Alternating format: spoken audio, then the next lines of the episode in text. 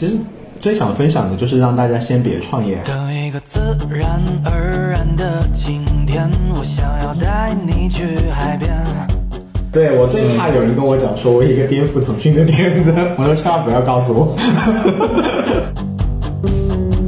其实不需要很多人就是高估了自己的智商，高估了自己的能力，或者说高估了自己某个 idea，对吧？就大部分人的 i 有一个特别翻天覆地的 idea，不是因为他牛逼，只是因为他见识少。你划过发尾的指尖，还有冰镇汽去。追风口是永远追不到的。一定要他正好吹在你身上一定？他他得正好吹过你身边，你最多向旁边挪三步，就就三步以外的 所有的风跟你没关系。OK，这所以追风口是追不到的。请你不要心不在焉。我一向觉得纠结是不存在的纠结只是为了让自己逃避而已。嗯，就你假装在那里纠结，其实是为了不干真真正的事儿。当然，我现在对自己接受度比较高，我是害逃就逃吧，放过自己，放过自己。就是如果我们来来来鸡汤一点来讲这个话的话，我现在比较追求的是用开心的方式去做有一自己觉得有意义的事情。在身后的时间，不经意划过发尾的指尖，还有冰镇汽水的甜，猜不到哪个谁先带着。哎，大家好，我是酸奶哥，今天是我们新的一期酸奶哥问所有人。然后今天呢，很高兴请到了这个我在混沌的同事吧，算是啊，任鑫老师，同学吧呃同学啊，任鑫老师。呃，要不任鑫老师你跟大家打个招呼？好，大家好，对我是酸奶哥的粉丝，被他拉被他拉过来的。啊，任任鑫老师客气了。啊，任鑫老师的这个履历还是很厉害的。我我虽然这个很多人都知道啊，但是因为听节目的不一定知道嘛，我还是要介绍一下。我先按照，官方来念一下，我不知道对不对啊，你纠正我。啊，任鑫老师是交大毕业对吧？嗯嗯，是交大的高材生啊。怎么个高材生法呢？就是有一次我碰到一个，我觉得也是交大高材生，然后他看到我跟任鑫老师的合影在朋友圈，非常的激动，他就跟我说。哇，原来你认识任鑫啊！我说是啊，你给我转告一下，我是他的粉丝。然后那时候才知道，哦，原来任鑫老师那么有名。嗯，任鑫老师在二零零九年的时候创业，创了一个很有意思的 APP，对吧？就是很有11年 哦，一一年，啊那我这官方数据是不准的。就是今夜酒店特价，对啊，反正那个时候就是一个现象级的，非常非常有名。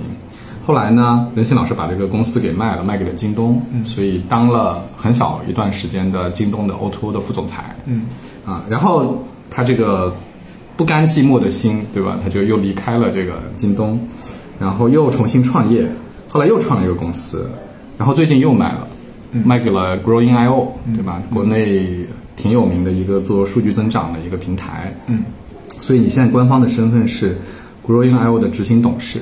嗯，对吧？嗯，就反正都听起来特别的厉害。没有，就是属于开飞机老坠毁，但是总能找个降落伞，不至于摔死就。你这个说的实在是 非常的真实。好的。任鑫老师之所以这个受欢迎，也是因为它特别的真实。嗯，哎，我要不我们就这样，我们就从那个创业开始说起吧。就是你你讲讲你随便想到的，你觉得在跟创业有关的，你特别想分享的什么东西？嗯，了解。其实最想分享的就是让大家先别创业。为什么呢？过去一段时间，其实相当于中国是在经济高速发展的一个阶段嘛，然后又加上说什么互联网啊、数字化啊、区块链啊，管它对吧？就一波一波的新的技术浪潮，不管它是真的假的，反正泡泡很多。嗯那泡沫多的时候，你创业的话，基本上来讲就是。聚拢资源会比较容易，然后你生是把你的创业公司变成资产也比较容易。但是在经济发展，比如说如果我们真的降到四个点，然后现在大家也越来越务实，没有那么多泡沫的时候，其实你创业大概率是会亏的。真的想创业的话，强烈建议你先从做个小生意开始，因为我们一想到创业，往往是那种不挣钱的嘛。对 所以还不如说你做个挣钱的事情，先证明自己的能力，把它跑通，然后挣钱的事儿能挣钱了，然后在上面再考虑规模化的事情，再加一点科技啊，加一点可规模的事情，把它做成一个伟大的事业，就步骤别搞反了。哎，我我听你讲这段，我有两个问题。第一个问题，我先歪曲理解一下，啊就是我们过去讲的这种创业，是不是其实就是我们经常会讲的，其实是 to VC 或者 to 资本市场的创业啊？就是它本身可能是根本就不赚钱，但是呢，目标就是上个市，对吧？融资上市，嗯，然后作为创业者拿到钱了，但那个业务可能长长非常长的时间是不赚钱的，但是它因为有故事嘛，嗯对吧？嗯，我我这样的理解对吗？就是这种模式过去其实是很主要的，现在我们觉得它其实不太好，不太好使了。至少我身边来看的话，大部分人还真不是这样想的，不是这样想的不是为了 to VC，、就不是为了骗 VC 的钱，但是往往会有用一个大故事先把自己给骗了。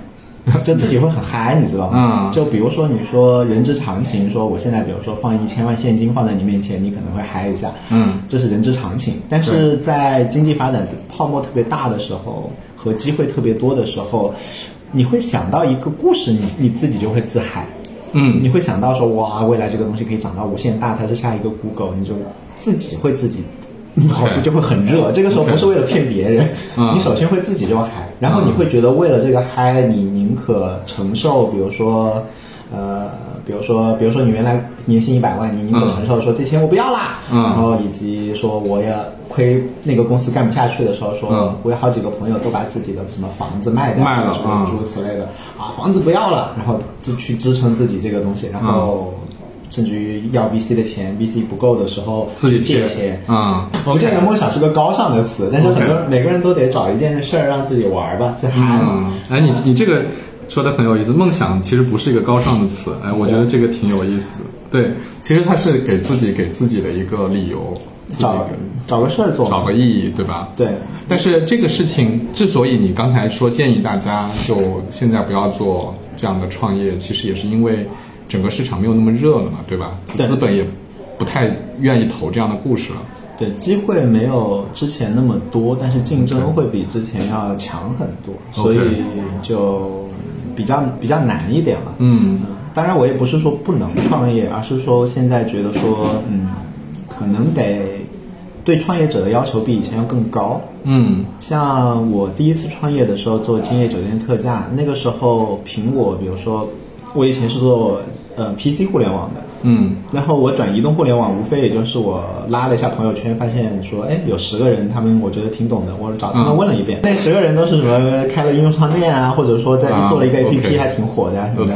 然后我就找了他十个人问了一下，说怎么玩。嗯然后我就把十个人的东西拼凑一下，我感觉我手上就有一张地图了。嗯然后我按照这张地图去打，居然就可以打到，比如说第二天就打到苹果排行总榜第二名，然后就性价比非常高。就是听了十个人的对，一是，经验总结，你就可以做到。，对，所以那个时候这也太神奇了吧那！个时候的整体的，就是相当于那个时候整体上大家都是小学生，然后小学生里面有几个小学生学霸。嗯你虽然没没上过学，嗯但是你问了十个小学生学霸的话呢，你感觉会在家里花个一一个星期，你去看几本书，然后就差不多你就可以赶上小学生学霸水平了。嗯所以的话，就是大家都是小学生水平的时候，你其实就很容易一个外行的话，通过一个星期、一个月的努力，你就可以达到市场上最优的那一层水平。而且你也很容易把自己的能力，呃，原有的知识经验转化到这个新领域。比如说，你原来是外国读书的，你也是个小学生，那你到了中国，发现，哎，大家都是小学，你就好跟嘛，跟班好跟。嗯但是如果大家都是像现在已经大家都是高三水平，现在都是高三水平你你是在美国读的、读的高中，然后你过来数学你差太远了，你，你靠问几个学霸，那些几个学霸讲的词你都听不懂。总体说来说，就是做这件事情的难度大大的增加了，对吧？对，现在一上来就要求是整建制团队，然后你基本上年轻人也得懂，然后供应链也得懂，什么都得懂，然后前前后后资本也得搞，什么都呃讲故事。像我们之前其实会讲故事的人也不多，所以我当时。做 PR 的话，因为我比较会讲故事，嗯，现在哪个创始人不会讲故事？现在是标配技巧，对吧？对，现在标就是配这这属于一个，这属于一个及格线，但是当时就是真的没几个创始人会讲故事，明白你很容易脱颖而出，不是因为我厉害，而是因为当时整个市场上大家水平都没有太怎么地，所以你就很容易冒头。嗯现在大家全是职业选手在打。嗯，所以这个时候的话，嗯，如果你只是比如说因为讨厌你的老板，然后想要创业 或者 这就就变得比较天真了，就就就就算了吧。就 你说建议大家，如果真的想要自己做点事，从做点小生意开始，对吧？对。你能举个例子吗？比如说什么样的小生意，你觉得就是可以开始的小生意？比如说你想做一个，比如说你想未来说，哎，我看到了中国 O2O 市场什么有一个什么伟大的什么创业机会，什么生鲜，我要改造它，做成一个平台。你你可以先开个开个生鲜超市试一下，嗯，对，嗯，这样子的话，万一你是对的的话，你你你生鲜超市理论上应该能开好，因为你因为你对行业有洞察嘛。但如果你不是对的的话呢，大概率你会在过程当中发现说，呃，纸面上你看到的那些东西，其实跟实际离得很远。嗯我举一些例子，比如说，比如说可能你你在纸面上看的时候，你就把生鲜当做跟你们家杯子一样的一个东西，比如说白菜、那个杯子就没区别。但是其实别比如说白菜放在那边一个晚上，它可能就脱水。嗯首先过三天它可能就坏了，其次它过了一个晚上可能要脱水，它就轻了百分之五。你就按照斤去算钱，你就亏少了百分之五的钱，你知道吗？就亏钱了。这些、哦这些奇奇怪怪的事情，就是你你不做的时候，可能你就你就想不到。然后某些菜会招虫子，某些不会招是。然后那个那个车厘子的话，比如说它海运多久，它运过来的时候，你也必须要提前多久抢，否则就没有。嗯诸如此类的奇奇怪怪的事情，当你在一个书斋里面去设想一个商业模式，你面对着是一个 iPad 一张纸的时候，就特别的干净。嗯但是你自己做一个赚钱小生意的时候，如果你是对的，你应该能赚到钱，嗯那就你靠赚的钱再去做大嘛。嗯如果你不是对的，大概率你会在那一堆的泥泞和脏兮兮、湿乎乎的那个嗯真实当中就，就已经丧失了信心了。对对对，你就可以知道这事儿到底是怎么样的。对我最怕有人跟我讲说我一个颠覆腾讯的点子，我说千万不要告诉我。多半是做不成的。所以说，就是如果你不是在传统的公司有一些经验，或者说有一些实体经验，就强烈建议第一步的时候不要想太大了，想小一点，然后最好是跟自己的专业或者自己资源有关系的，然后可以直接变现的。比如说你现在已经已经在很多的甲甲方爸爸那边已经广结善缘了，嗯那你现在开一个广告公司，说不定可能前两单就是比较直接的生意。对对对对，前两对单说不定你空左手套右手都直接有，对，那这事儿说不定就可以直接起盘。就是我们觉得比较好的创业的起盘，其实还是从资源啊这种开始嘛，对不对？对，我觉得应该是非公平竞争，就是你一定要有一个非对称优势，就是能够你你在某一个领域是可以欺负人家的，可以跟人家不公平的竞争。嗯比如说你在这边的人脉就是比人家好，你在这边就比人家有名，你在这边呢比人家多了十年的经验，那些里面的坑你知道比较清楚。所以其实就是很多人就是高估了自己的智商，高估了自己的能力，或者说高估了自己某个 idea，对吧？就觉得好像我能凭这个成功的创业，idea 完全不重要，完全完全不用重要，对因为所有的人都能想出来，对吧？对，所有人都能想出来。就大部分人的 i 有一个特别翻天覆地的 idea，不是因为他牛逼，只是因为他见识少。嗯他见的太少了，嗯他没见过嗯对我经常有人跟我讲一个什么 idea，我说哦，美国几几年大概出现过几个，中国到时候死过一批，然后你就你先去看一下好不好？对。而且你的 idea 哪怕不是你见识少，真的是你发现出来的，大概率就是没有人做出来过的东西的话，大概率里面是有坑的。嗯，如果没有坑的话呢，你如果验证出来，但是你只考虑了这个 idea，那假设你发展的好，嗯你发展的好一定会被看见。那这个时候更牛逼的团队就可以入场，对，嗯，对吧？就也有很多创业者是每过两个月会在，因为也有很多像我一样的，就是比较能力级比较齐备，但是其实也没现在也手头也没有什么好机会的创业者，每过一段时间就会在市场上捋一遍，看有什么好机会。嗯那这样的团队就会入场。再大一点的话，巨头每过半年也会把市场上的机会捋看一遍看看嗯哪一个已经长成了。对于他们来讲的话，那个体量规模是合适的，然后、嗯哦合适了，那我要不然投你买你，要不然就直接把你干死。哎，那这样听起来似乎个体创业者的机会越来越少了嘛？因为上面就像你说的，有一层一层的玩家，包括最顶级的玩家，都在看这个市场上在发生着什么。你哪怕真的做起来什么东西，也很容易就被人家抄了，被人家压制了，或者被人家买了，对吧？是买了，可能是已经是最好的结果了。是。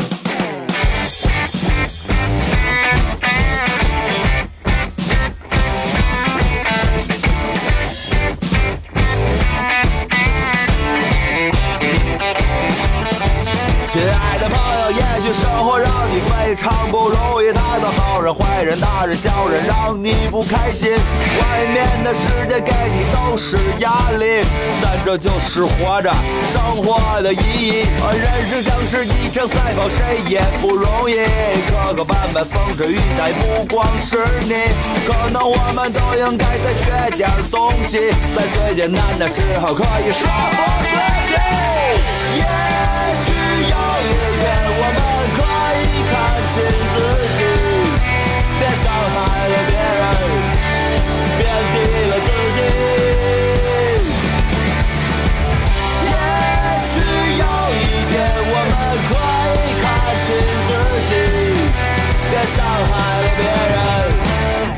贬低了自己。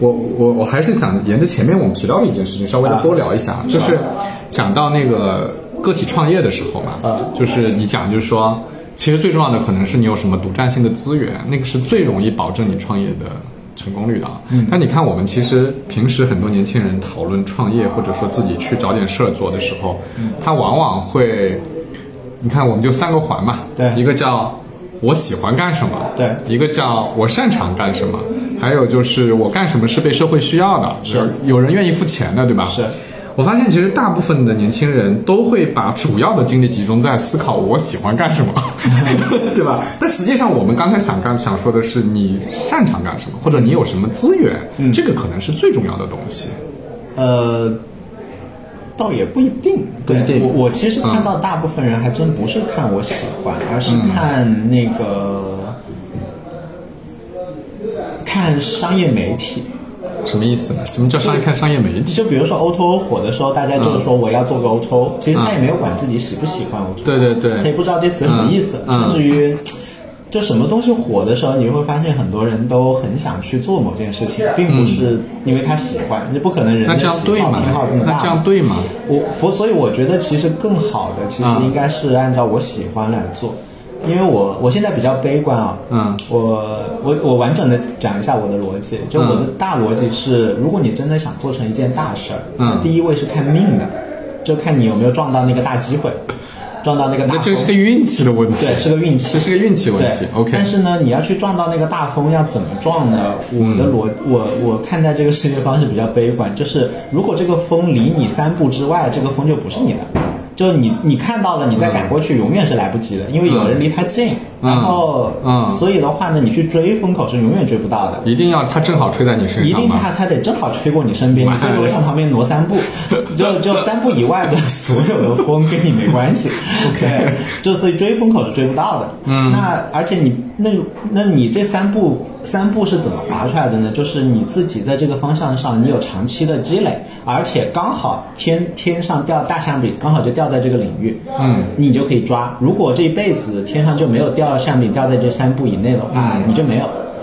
然后天上如果掉象饼掉在三步以外的话，反正你也抓不到，因为有人离他三步以内积累了二十年，拿走了，他才能够拿得到。对。所以的话，如果是这样的话，那第二步看命嘛，但是看命你可以提高一点概率，我也我也有一些那个、那个想法。但是第一步最重要的事情就是你还是得在一个地方扎足够长时间，OK，你得你得不管不知道那个风会不会来，但是你至少选定了一个地方，然后你就在那儿多待一点时间，嗯多待这待久一点。那啊待久一点有一个好，有两个好处，我觉得。从过程上的一个好处就是说，你才有可能待得久。嗯。你不喜欢，你待不长。对，对，所以你如果喜欢的话，比如说你喜欢做播客，你喜欢表达，嗯。这样子哪怕这个播客最后听的人挺少的，嗯你可能也可以坚持个一百期，因为你就喜欢比比，对吧？嗯但是如果你不喜欢的话，那可能就就会随着 那个播放量做了起伏几集就不想做对了。对对对，就会随着它随着它起伏，所以我觉得喜欢挺重要，它就比较能够让我们深耕，因为很多时候你会讲道理说，比如说要意志力啊，要要要什么自律啊，要深耕啊，这些都是鸡汤嘛，鸡汤是永远做不到的。对，只有顺着自己做 才有可能做得到，嗯这是第一点。第二点就是我会觉得，结果其实是很难知道的一件事情。嗯结果我觉得真的大概率是看命的。我们生活中的所有总结出的经验都是小样本的，小样本的经验其实都是胡说八道的。嗯，那结果大概率看命的话呢，那么其实就不要那么纠结那个结果了。那如果你做的是喜欢的事情，最后你至少可以做成一个开开心心的 loser。就就十年下来，对吧 OK 你同样耗了十年，那最好就是你是一个开开心心的 winner，对吧？对那第二好，我觉得就是开开心心的开开心心的 loser，loser，我至少开心了但第嗯三好可能才是一个就是不开心的 winner。那但是你像你不开心的 winner，你你你赢了干嘛呢？对吧？最差就是一个不开心的 loser，对吧？对，所以你这个就是保这个四二象限四象限画的很好。保二争一，嗯，宝儿，这挺好的呀。对，当然就是就是对年纪大了也越来越悲观，觉得命很重要。哎，这不是有点矛盾吗？咱们刚才讲的啊，就是先是讲做一个事情最好是做你有资源的，有多点资源，那这个跟喜欢不喜欢没有必然的关系啊。哦，那个是从成败的角度考虑吗？从成败的角度一个从成败的角度考虑，一个从什么呢？我会觉得说，还是如果你要从完整的，我们从人生就如果只讲成败的话，你做自己最有资源的事情，我觉得成功率是更高的。但是如果说人生的话，其实我觉得成败没有那么重要。而且你的可控性反正也是比较差的，说不定过两天路上有一辆卡车对吧？对，所以其实不用那么纠结成败。我我放在人生的角度上，还是喜欢更重要。我理解你的 point 了，就是就是一个是理性的思考，怎么样才能提高成功率？就是你得有独占资源，你有你有一些比别人没有的东西，那你成功率会高一些。但另外一个是从人生的角度来看，对吧？你对对 怎么样才能够有一个好的人生呢？就是做自己开心的事情。对，然后你如果做自己开心的事情之后，其实也是要提高你，因为你就会在一个地方开始深扎嘛。嗯，深扎之后，你还是会想要提高自己的成功率。嗯，那我觉得这个成功率最关键的还不是人，而是真的还是运气。嗯所有的东西都应该用来提高自己撞到那个机会的概率。我身边所有牛逼的人，我都觉得说，其实就是牛逼和成那个撞到那个概率还是蛮蛮重要的，撞到那个运气就能够启动你的那个运气。嗯嗯，所以那所有的优化点都应该是让自己更反脆弱，就是面向好运气的时候，你的那个盆儿够大，然后面向坏运气的时候，你的壳够硬，不会被搞死。这个时候你要、你要做这样一个结构。就就美国有本书，他曾经就找运气好的人跟运气差的人做过实验。，OK，甚至于在路上丢钱，看谁能捡到之类的，然后啊安排有钱人坐在咖啡厅，看他买咖啡的时候会坐在哪里之类的。嗯，最后发现是有差异的。果然发现运气好的人就能捡钱，然后但是他最后把这个这东西给圆回来了，嗯。就是说运气好的人会自我那个那个暗示自我暗示和打开，所以他整个人是打开的，他比较 open，open。对吧？所以他嗯其实最后把它圆回来是 open，以及他那个圆回来之后还有一个就是叫做自我增强，就是哪怕发生一一模一样的事情，那么运气好的那个人的话，他会更加把自己这件事情增强自己对于自己运气好的信心，他就会更加打开。所以，所以是不是可以这么理解？就是，嗯我们经常会觉得，就是有一个人，他一天到晚抱怨，他一天到晚沮丧，他最后就是真的是一直觉得自己很倒霉，他不断的心理暗示自己很倒霉。他他他就会更倒霉，而且对，他就因为他为了证明自己是对的嘛，人类还有一个隐藏的潜意识是想证明证明自己是对的。对，对，但是其实运气好坏这事儿其实挺难讲。像我就觉得我自己运气一直蛮好的，哪怕老天爷在搞我的时候，我就觉得是老天爷在故意的为为了把我调到更正确的方向上。OK，我有一次去那个罗布泊去去玩，嗯然后我们其实一个车队进去，然后仔细想想，后来事后想一想，其实是是我们花了巨大的代价，然后坏了两辆车，然后才搞出来。但是所有去的人。后来我们都一路上都特别开心，然后都在讲说我们运气好好，你看只要稍微再坏一辆车，我们就出不来了，因为两辆车还可以拖两辆车出来，然后怎么样怎么样，然后反正就就我发现说，因为那那些人后来就是大部分成就还蛮好的，然后我就后来就就在旁边想的时候，就会发现说，其实这件事儿完全靠解释。嗯，然后团体你也可以，你也可以解释成我们运气真糟糕，对吧？被被困在这里啊什么的，对对对但是大家就解释哇，我们命好好，这个万一这个杆子再断一次，我们就完了。嗯然后哇，就就完全看解释，但是你解释成一个运气好，大家首先那几天就会过得比较开心一点。对。其次的话，你开心了之后，你比如说，我现在跟里面几个人还在商量有什么事儿可以做啊，什么的，嗯关系会更好。嗯，你你你不想跟那种就是上一次负能量的人负能量嘛，然后对。然后你说不定将来还可以合作做个生意，然后的话呢，大家的话在那个时候也会比较打开，然后看到新的机会也会比较多，嗯，所以整体上来讲，觉得嗯，这个是你你你你长期保持一个很积极的，然后所谓正能量的逻辑，其实你可能就真的会运气一直会相对来说比较好，对。对吧？还有一个逻辑就是，嗯，其实我我还是蛮相信，就是碰到最好的市场，还是一个真正是靠运气的事情。嗯，所以那个那个提出 PMF 那个人叫什么 Mark Mark Anderson 吧，然后他、他的讲法就是 Product Market Fit 那个家伙。他他就说，其实无数人问他们这些 投资大佬说：“哎呀，团队重要还是是产品重要还是市场重要？”他说：“嗯，标准答案肯定就是都重要嘛。嗯” 但是他说，但是从我们这么多年经验看起来，就是市场最重要。市场市场会把一切给拖出来，会逼着团队成长，会把产品给正确的产品给拉出来。嗯，然后但是牛逼的牛逼的团队碰到了 shit 一样的市场的话，就就玩完，永远是市场取胜。嗯所以最关键还是说你要撞对那个市场。嗯那怎么撞对呢？我就觉得说，呃，其实也也可以换一种思路，就是有没有可能别人撞对了你再上，就干脆干脆这一层，因为它是、我们要把能力层跟运气层分开。嗯像美国最近出来了一批公司的话，有几家几家公司，他就换了一个思路，他们是做新品牌的，嗯，他们就自己不是说我去试哪个新品牌和调性，嗯，因为这一块其实是运气偏多，那其实牛逼的人跟不牛逼的人差不多，嗯，他们做法是什么呢？他们就拼命的搞供应链，搞什么跟亚马逊的关系啊、流程啊、数字化这一套东西。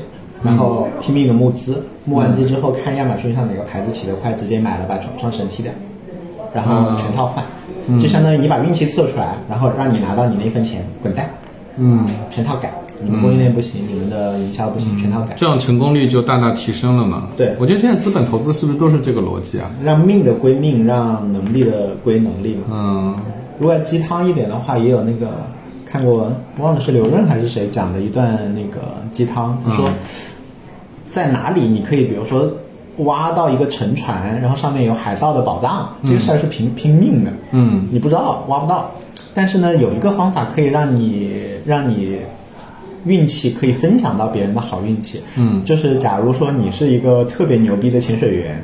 然后大家都知道，所以他挖到他挖到那个宝藏的时候，他就他他自己潜不下去，嗯。他就会来找你，然后跟你谈说挖上来我们怎么分。，OK OK，就是你有一个在某些方面特别强的能力，对对吧？但是这个能力是会被很多机会抓到的。对，嗯所以要让自己，要么你自己闪光到让别别人捡到狗屎运，发现了什么海底沉船的时候来找你，要不然的话就是你自己得像投资人一样去多看，嗯。然后都得多了解，了解完了之后再往下往下钻。嗯。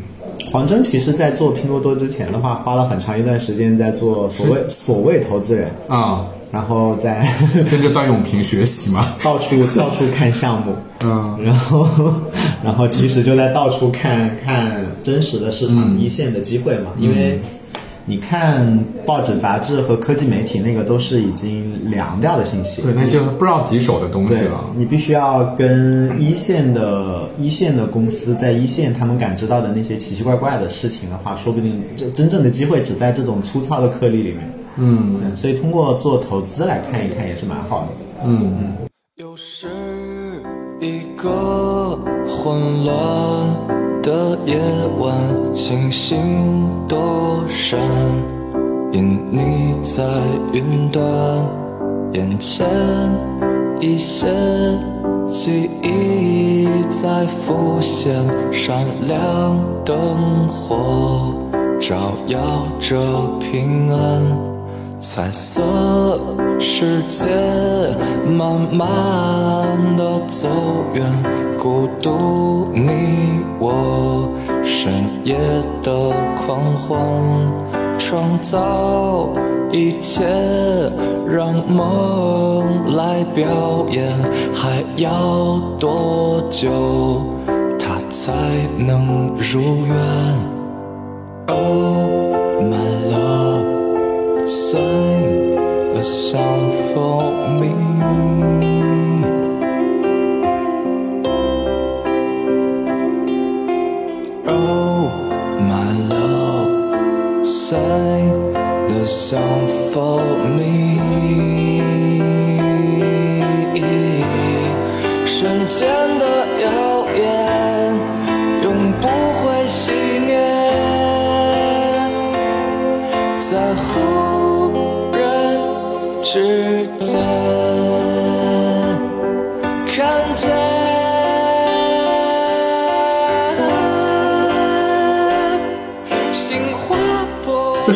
你觉得你作为一个连续创业者，你算个连续创业者了，对吧？对，连续不成功创业者，你又谦虚了。那这个就是你觉得什么样的人，就是从年轻人的角度，比如很多刚毕业嘛，那工作没几年，你觉得什么样的人，什么样的素质，嗯，是觉得哎，这个人其实可以考虑去创业？我其实觉得啊，就是还是看说你是以成败来论，还是以人生来论。嗯，以人生以成败来论的话，其实我觉得还是商业敏感。对，商业敏感，就是他能够发现市场上的机会，然后最好这个机会是能够变成钱的机会。嗯然后我觉得这样子的人比较适合创业创业。OK，对嗯对，我就觉得说我在那个变钱这一块的敏感度就很差。我在看机会、看模式方面的话，我好像就比较好。我插一句啊，前两天我见了一个创业者，都不能算创业者，已经算是一个企业家了啊。对，他的公司的业务就很神奇，对他什么业务都有。嗯，比如说他有一个业务是代打印火车票，嗯，就是有很多公司就是不是出差嘛要报销，对报销嘛，然后你经常去高铁站，你忘了，比如说你现在凭身份证就可以刷了嘛，你没有拿那个报销凭证嘛，对。然后呢，你想好了说我回来的时候拿在高铁站，结果你改成飞机了，对或者你改搭同事的车了，对你就没有去高铁站了，对那你又不可能专门跑一趟，对。他就提供这个业务，二十块钱，帮你取票，帮你寄快递到你要快递的地方，嗯。业务很好啊，每个月赚很多钱。然后我给我最最震撼的就是说，他不是说我这个公司就做这个业务，对，而是说他这公司经常有这种业务出现。一。堆的赚钱。对对对对对对，他跟我讲了他创业的历程，他十几年，他当中业务都不知道已经变了多少次了，但他总是能找到，我觉得这样就很好，总是能找到一个赚钱的东西这就是。商业敏感度啊。对，这就是我就所以回应一下，我觉得就是就是你说的那种叫做有商业敏，他能看到这个东西。我觉得一般人就是对你想不到，你你不会觉得这事哎这事儿能做吗？是嗯，他他能做出来。一般我们都会陷入到红海嘛，我们都会去做我们别人已经在做的光事鲜亮丽些东西。对的，对的，我觉得这很有意思。嗯，所以这是讲的商业敏感度，对吧？商业敏感度，嗯你刚讲的让我想到就是刚刚我们回插一下前面的那个讲个体，其实个体相对于大组织有一个巨大的优势，嗯，就你吃的少，所以你是可以接受一个特别 niche 的、又特别细分的小市场，特别小的市场，嗯、对，因为稍微成体系一点的公司，它可能就对于一个比如说一年只赚一百万的市场，对大部分的公司这件事是不太值得做的。他要组织两三个人去搞的话，划不来。嗯但对于个体来讲，一年赚一百万现金到手的话，其实对于大部分人来讲还挺好的。挺好的。对，所以个体是有自己的独特竞争优势的，所以。当你发现你做的这事儿好像还特别小众的时候，其实不见得是件坏事。对对，但我觉得就是有一些人，就是很多年轻人，如果做这个事，他也会有心理因为一个不确定性，他就觉得，哎呀，这事儿是不是不能做长久呀？这事儿我是不是只能做一小段人？他就会有一种好像有种惶恐，有一种不安全感，对吧？会，所以我说第二个就是从人生的角度上来讲，而不是光功利考虑成败的角度，适合创业的是那种安全感比较足、比较、比较喜欢冒风险的人。OK 因为你如果安全感不足的话，你会被创业的高度的不确定性和责任，然后你会被压榨的心力上会消耗会特别大。嗯嗯，所以的话，创业你就会必须你来承认说这个不确定性导致的这个后果是我自己造成的，所以你会对自己的苛责会很很深心理压力会比较大。对，心力上的消耗会很深。所以，如果个人比较喜欢不确定性、喜欢冒险、喜欢新东西，这样就比较好。如果你不确定性会极大的损害、损伤到你的心理的稳定性的话，那就强烈不要不建议创业，因为跟公司里面其实最大的差别是这个。嗯嗯，还是打工吧。对对对对对，其实打工挺好的，安安稳稳的，下班该干嘛干嘛，对吧？虽然你觉得你被老板那个揪揪心，然后在那边 PUA，、但是其实老板要操心的那个事儿是很耗心力的。对，对，你你你可以骂老板嘛，但老板怎么回家默默的骂自己，骂自己更惨了，骂自己有害身心健康。对对你骂老板还可以发泄一下。对，前面讲到创业机会嘛，嗯嗯，就就这个话题稍微扯开一下，就我们我是文科生啊，你是理科生，就是我们还是很有可能在很多的东西的认知上是不太一样的。你看他们一直说文艺青年创业的三大坑，还是四大坑对吧？什么咖啡店、咖啡厅、花店。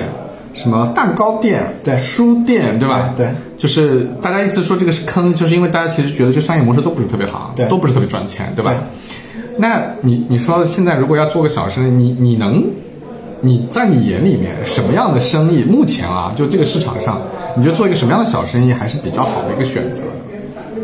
嗯，我我先说一下，我觉得你刚刚讲的那几个那个，之所以它不赚钱，嗯，不光是商业模式，其实很多时候就是因为它太好了，它它看着太诱人了，因为这几个东西感觉它就满足很多想象嘛，相当于它给了你很多情绪价值，给了那个做的人，它既然给了你情绪价值，就不会给你给你那个商业价值，就就就就因为做的人很多，他就会抢掉。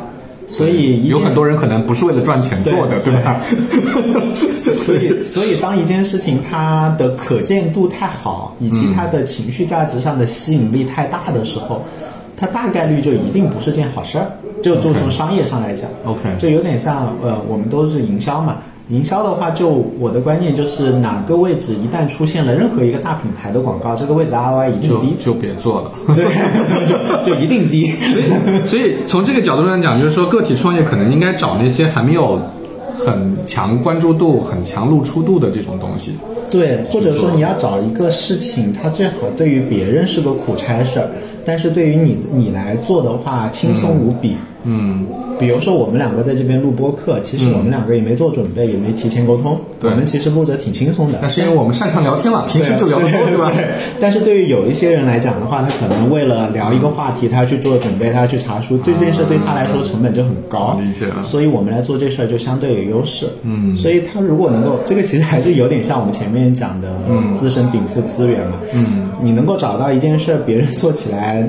挺恶心的，但是你做起来还挺 挺挺方便的，这这就挺好的。这个起点就从从自己出发，这个起点就挺好还是从自己出发。从外界出发的话，最好就是你如果能够从一个你身边认识的人，他直接愿意付费让你帮忙解决。的一个一个问题出发，我觉得就比较靠谱。哎，啊，对你说这个，我想起来，我昨天还是前天嗯在杭州的时候，有一个杭州的同学跟我聊天，嗯。他自己还在国企工作，央企工作啊，但是呢，他平时在做一个什么事儿呢？他平时在做那个心理咨询师，嗯，他可能考了证了啊，但他肯定不是一个就是科班出身的嘛，嗯，请他做私人的这个顾问的人其实已经有挺多了，嗯，所以他一直在琢磨着就是能不能就是全职干这个事情。他有很多的顾虑啊，就是我觉得他是很典型的 case。他一方面的考虑就是说，哎呀，这个我都做一对一，我的这个效能就没有被放大，没有杠杆嘛，对吧？就像咨询一样，就是你这个一对一的杠杆，就你一天的时间就那么点。他就想做大一些，但他不知道该怎么做大，他也不知道自己这个模式适不适合做大。对，然后第二当然就是说，他现在毕竟还是一个不太花心思的，嗯，就是随便做做吧，对吧？就像我们录不录播客一样，就没有全身心投入，他就很担心自己全身心投入以后，其实并不能说到自己想要的那个效果。嗯，你说他这种情况，可能很多人都是这种情况，啊就是有一点发现自己小天赋，嗯，但是呢，就是也不知道该怎么商业化，嗯啊、那这种情况应该怎么怎么继继续走下去呢？怎么走下一步呢？因为我有的时候对自己有的时候嗯挺苛责的，所以我自己在面对这种类似的问题的时候，嗯，会说话会比较狠。就是我,、啊我一向觉得纠结是不存在的纠结只是为了让自己逃避而已。嗯就你假装在那里纠结，其实是为了不干真、真正的事儿。嗯那比如说，我觉得在这个例子里面，他其实就有两条路他可以做，但是他选择在那里纠结。第一件事就是他为什么没有把自己给忙死呢？他其实拼命的加量，加到一定量，他一定有办法的。就比如说他加到加到说连喝水都没有时间，全部都在所有的时间都在都在呃接单子，嗯，然后他还提价了，然后单子还是接不过来，然后以至于影响到工作这边领导要痛批的。这个时候就事情会自然爆炸的。，OK，就会解决了。所以他其实并没有很猛的在往前推这件事情。嗯。然后第二个就是他没有去找，比如说十个专业的咨询咨询师去问说，问他们的生活到底是什么样一个状态，OK。比如说到底有没有私人时间，那个精神状态到底会不会受到很大干扰，嗯，也没有找十个类似于他的这种这种也是兼职的人问一问兼职的人问问他们的情况，嗯，或者再找十个不是这种咨询，而是管理咨询的跨行业的人问一问，嗯，就是相当于你要收集信息，不光是我们脑子里信息其实挺少的。嗯。你可以去跟那些已经交过学费的人问他们的真实的情况嘛，去聊嘛，这这个也可以做的嘛。嗯。对，反正我每次只要纠结的时候，我就会提醒自己说，其实我我肯定是在逃避一些更难的事情，嗯。所以我选择痛苦的事情，让我痛苦的一个情绪让我陷在里面，这样子我就可以不去做真正该做的事情。嗯，因为我觉得你这个点很有很有启发，所以就是每当你所谓在纠结的时候，花很多的时间在所谓的思考，对吧？其实是无效的思考，就是你。你纠结那个点，其实是可以通过行动来证明的，或者是来做帮助，用事实来帮助你做选择。要么你收集更多信息嘛，要不然你就直接把事儿推到往往前推两步嘛。嗯都是都是会让事儿可以更清楚，但是对，而且对，要么把事儿推两步，要不收集更多信息，还有一个就是可以进行思考，不要纠结。嗯纠结有的时候是脑子里有一个默认前提，就是这事是无解的，它是脑子里潜意识里有一个说这事无解的一种思考。那思考是以这事有解为想去想一个解决方案的，这这个才叫思考。这两种情绪不太一样。所以其实有时候这种所谓的纠结也是一种偷懒，对，就是把自己做决定的这个事情给推了，对吧？我老我老发现自己在一些就觉得说嗯好牛的，当然我现在对自己接受度比较高，识别在逃就是还逃就逃。呗，放过自己，放过自己，对自己不要那么要求那么高。对对对，只是但是你你得知道知道是这么件事儿，对，嗯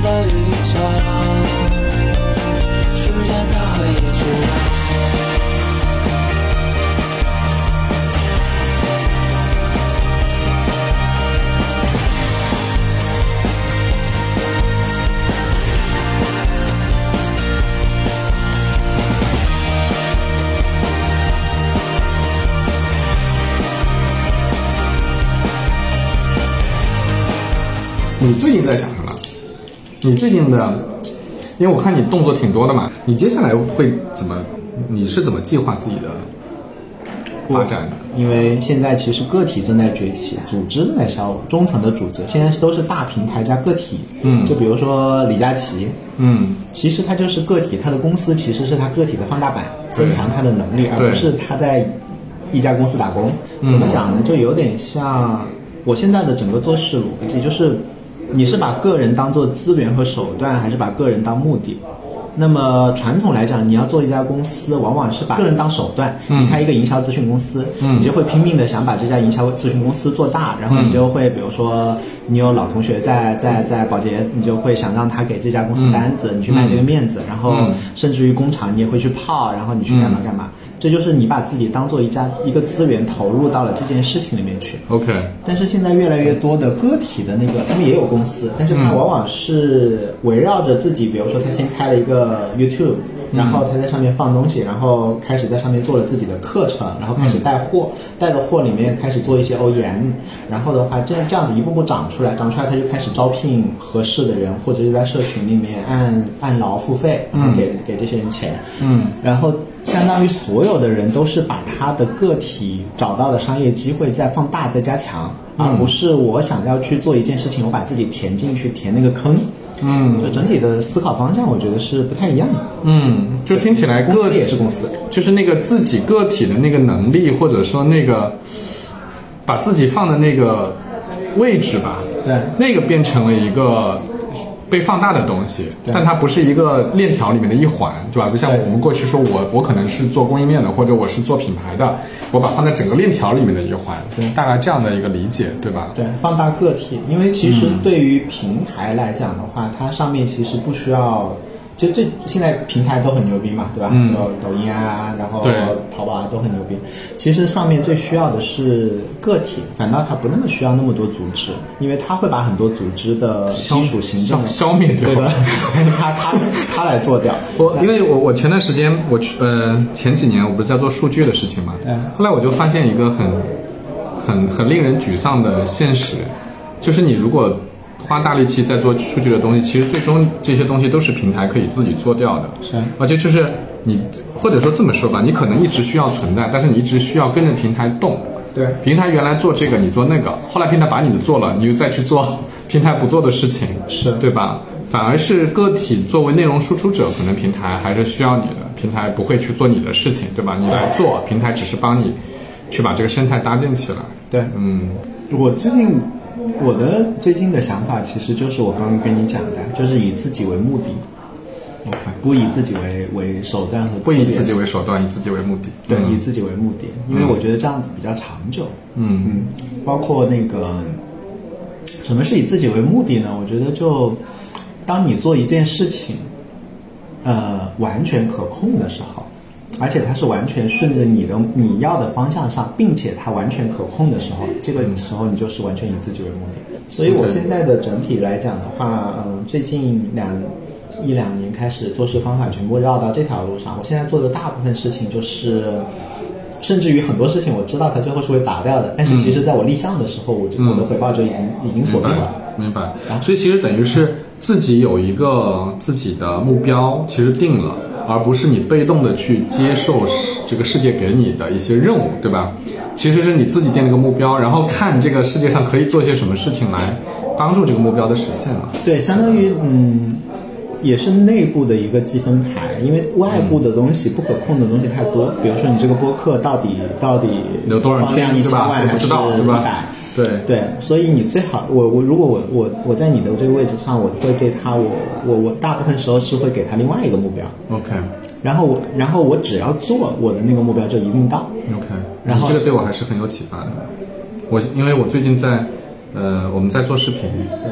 我们也在做音频，嗯，也在我公众号还在写嘛，嗯，你这个对我很有启发。就是比如说我们拍视频，我们追求的到底是那个视频本身的播放量，嗯，还是这个视频拍这些视频是为另外一个目的服务的？对如果那个目的很清晰，对吧？它有一个必然的 outcome，必然的结果，那我当然就知道我这个视频应该往什么方向走，而不是你去纠结于说这一集视频两百个播放量，我下一集怎么样才能到四两千，对吧？你就就不要去纠结这个事情了，因为你它不可控，对你试图控制它其实是没有意义的。对，就会太消耗。但是你如果永远在积累更好的一个自己的内部积分牌，你内部那个数，那个那个盆儿肯定那个大米是越来越多的。嗯，但外面你说小宇宙和抖音会不会分你更多流量，这事儿真不一定。对对对对，是是殚是是。精竭虑也不一定搞定。对对是是是，我我我现在比较理解你的人生哲学了，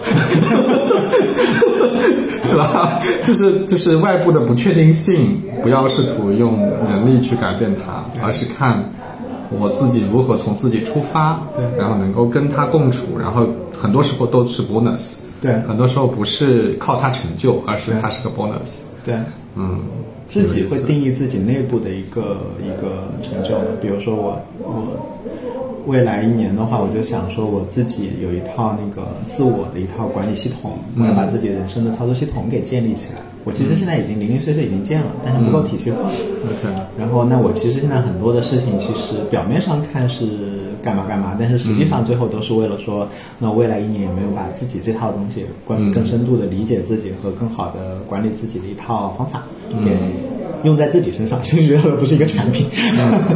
其实我觉得这里面最难的，其实就是你说的那个内内部积分牌的问题，就是最难的就是怎么很多人其实是没有一个明确的目标的嘛，对吧？我觉得这是最难的，就是他其实很多地方没法决定，还有很多纠结，他很多地方他觉得很难选择，对，包括到底做什么，对吧？就是很多的问题其实都是来源于没有这个内心很笃定、很坚定要做的东西，嗯，这个还是挺难的，我觉得，我觉得很多人都没有。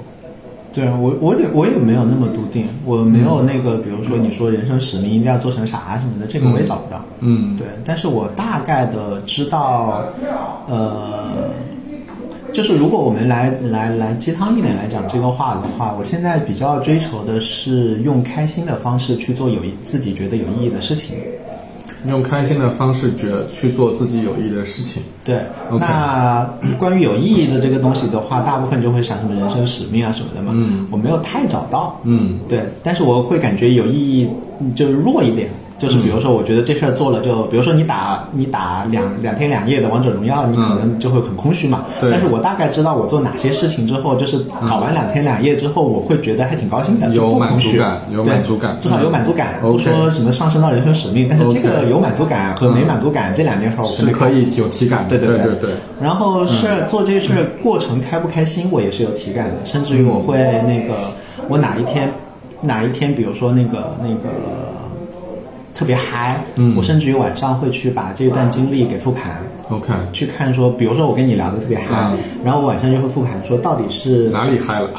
到 这个房间让我特别嗨，嗯。那我以后就应该多来茶室。？OK，是跟你聊天特别嗨，我以后就应该多跟我聊天。啊是什么是吗？我就会嗯分析我的激发点在哪里，以及从这个激发点来看我是个怎样的人，然后以后如何让这个开心的方式多重复一点，比如说多来这个这个茶室。OK，所以这样子的话，我也慢慢的在挖掘说自己的开心的方式是什么，所以都不能做到什么。有些人真的好笃定，他就觉得自己人生使命，我也不知道他是怎么发现的。但是说实话，我其实挺怀疑这种就是特别笃定的状态的。就我觉得，第一就是我觉得其实不存在永远的笃定。对，就是你那段时间如果特别笃定，很有可能你是看到的东西太少了吧？对吧？就是世界是动态的呀，对吧？你也是动态的呀，你一遭遇，你人生遭遇也是会变化的呀，对吧？对。但我我我觉得你讲那个很有意思，用开心，用用什么？用开心的方式，开心的方式做自己觉得有意义的事情。那怎么样让我去做有意义的事情呢？它本是让我开心，就毕竟我脱离不了肉身，对吧？我这个肉身是被这个驱动的，所以这两者结合可能会比较好啊，就是你会过得过得比较好。对，就是那个经典的书，就是《象和骑象人》嘛。象和骑象人。对，但是我们有的时候讲象和骑象人的时候，经常就象是那个本能，本能嘛。对，经常会讲着讲着就感觉你就变成了说，好像要管好那个大象，但是实际上就是大象也是我们呀，我们为什么不让它开开心心一点？它吃香蕉你就让它吃呗。对啊，就就就别你看过度压制这些东西，其实最后很多人都是很抑郁的。对，而且关键就在于做不到，就是很多时候看起来是所谓自律啊什么的事情，我觉得都是嗯外界环境的一个影响。嗯，就比如说，比如说我哪怕说，比如说我我看书就会比别人多一点，但是我仔细觉得说，其实这件事情甚至于都不见得是我的一个什么本质上的什么天先天优势。我觉得它大概率就是小时候的几件特别小的事情造就了。比如说，我印象特别深的一个事情就是小时候第一次学校要求大家订书报，那时候是通过学校订书报的。嗯。然后当时我不知道要订多少，然后我妈就好像随便给了我一个钱，三十块钱还是多少？那时候三十块钱挺多的。多了。然后我就变成了全班订书订的最多的人，订报订书报。然后老师表扬吗？老师就表扬说这个就爱看书啊什么的，然后你就很有虚荣心，觉得对我就是个爱看书的小孩。就形成了这样的自我心理投射。对，以及以及那个时候你成绩我成绩好，那成绩好是为什么呢？因为我上学比人家大概会要晚一年，我比我们班很多同学大一岁。嗯，你说六岁的孩子跟七岁或者五岁的孩子还是有很显著的优势的，对吧？你其实根本不比人家聪明，但是你就你你比人家大一岁，你当然比人家反应快，脑子好，那你就会以为自己是更聪明，老师也会更夸你。所以我就会觉得真的，嗯，对，就是也因为自己那个。有的时候会觉得自己的那个环境环境也会就就就也没有那么顺，但是有的时候也会觉得说，其实好多东西也是环境推给你的。我们在过程当中，所谓的你怎么靠什么意志力什么的主观能动性，其实是很少的一件事情。我 我有时候甚至我有时候甚至觉得那种就是觉得自己靠自律是可以克服本能的，那。那是绝对的过于自负了，嗯，对吧？嗯，就是骑象人跟大象，你你过于自负了，你觉得你对大象有绝对的控制权，其实不是的，对吧？对啊，这这这这样的这样的看法其实是不对，这样会把自己搞垮的。对啊，嗯，而且，你就哪怕你觉得你有那个能力的话，你多花点时间哄着大象往那个方向走呗，你不要说靠意志力啊什么的那个。对，我们现在连什么每周运动三次，天天早睡早起这事儿做不到，对吧？不要说那些那么大 的大道理了。我经常给自己借口，就是哎呀，算了，干嘛那么自律？难得一次嘛，就开心一下就好。对呀，这个东西吃就吃吧，那个有什么关系呢？我还拿了一颗糖让他吃，有一颗糖放在自己面前，牛乳糖，挺好的。我那我嗯，那我们就。今天就聊到这儿吧。好呀，就是那个，那好，那个谢谢袁鑫老师。这个约任新老师其实也挺不容易的，任鑫老师很忙的。你比较忙好吧？先跟第一个开始是你换时间的。啊，sorry，sorry，sorry，sorry。但是我还是很喜欢跟任新老师聊天，因为就是我觉得这个世界上不乏很聪明、很有知识、很功力很深厚、很有积累的人，但是。我我我更喜欢，我这个当然是很个人的观点，我更喜欢那种就是举重若轻，然后把这个世界看得比较通透的这种态度。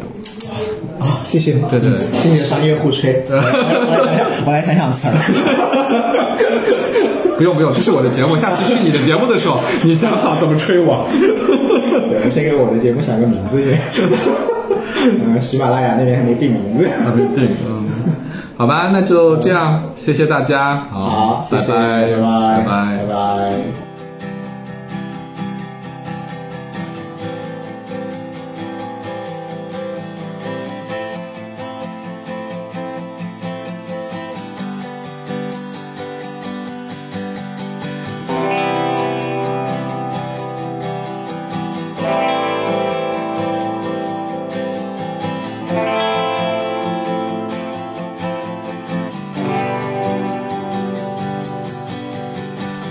最爱去的唱片店，昨天是他的最后一天。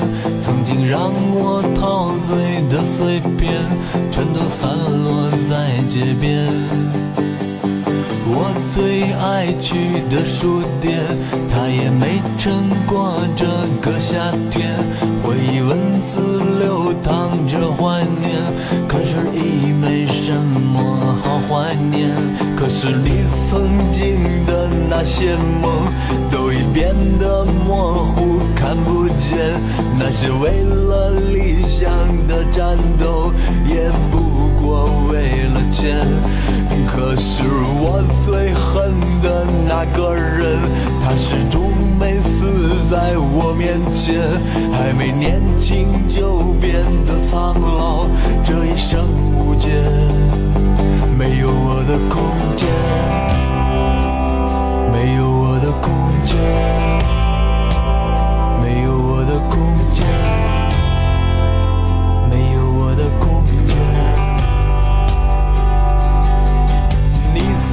热爱的那个人这一生也不会再见面你等在这文化的废墟上已没人觉得你狂野那些让人敬仰的神殿只在无知的人心中灵验我住在属于我的猪圈这一